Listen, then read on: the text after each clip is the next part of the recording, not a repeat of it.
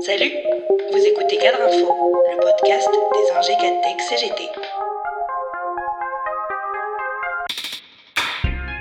Le vendredi 4 décembre, la réponse à la dernière question posée à Jupiter dans son entretien avec les journalistes et la communauté de Brut a été abondamment commentée à la fois par la presse, mais aussi par des sources proches du dossier.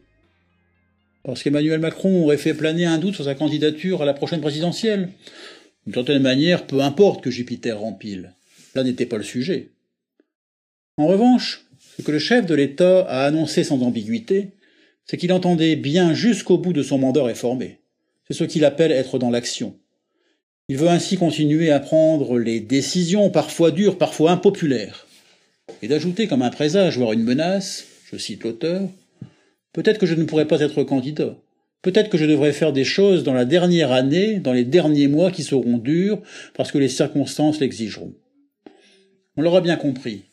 Des réformes aussi impopulaires et combattues que celles des retraites ou de l'assurance chômage ne sont que temporairement gelées. Par ailleurs, il prévient que ce qui vient sera dur et impopulaire. Accessoirement, le président est prêt à risquer sa place pour finir le travail. Mais il est prêt aussi à risquer la confrontation sociale pour cela. Pour mener cette offensive antisociale, il fourbit ses armes pour museler le mouvement social, les lanceurs d'alerte et la presse. Non content de nous avoir fait renoncer à une part de nos libertés publiques contre un peu de santé rationnée, il veut, avec la loi de sécurité globale, banaliser et pérenniser la vie en état d'urgence. Il veut nous vendre l'ultra-sécurité au mépris des libertés individuelles et collectives.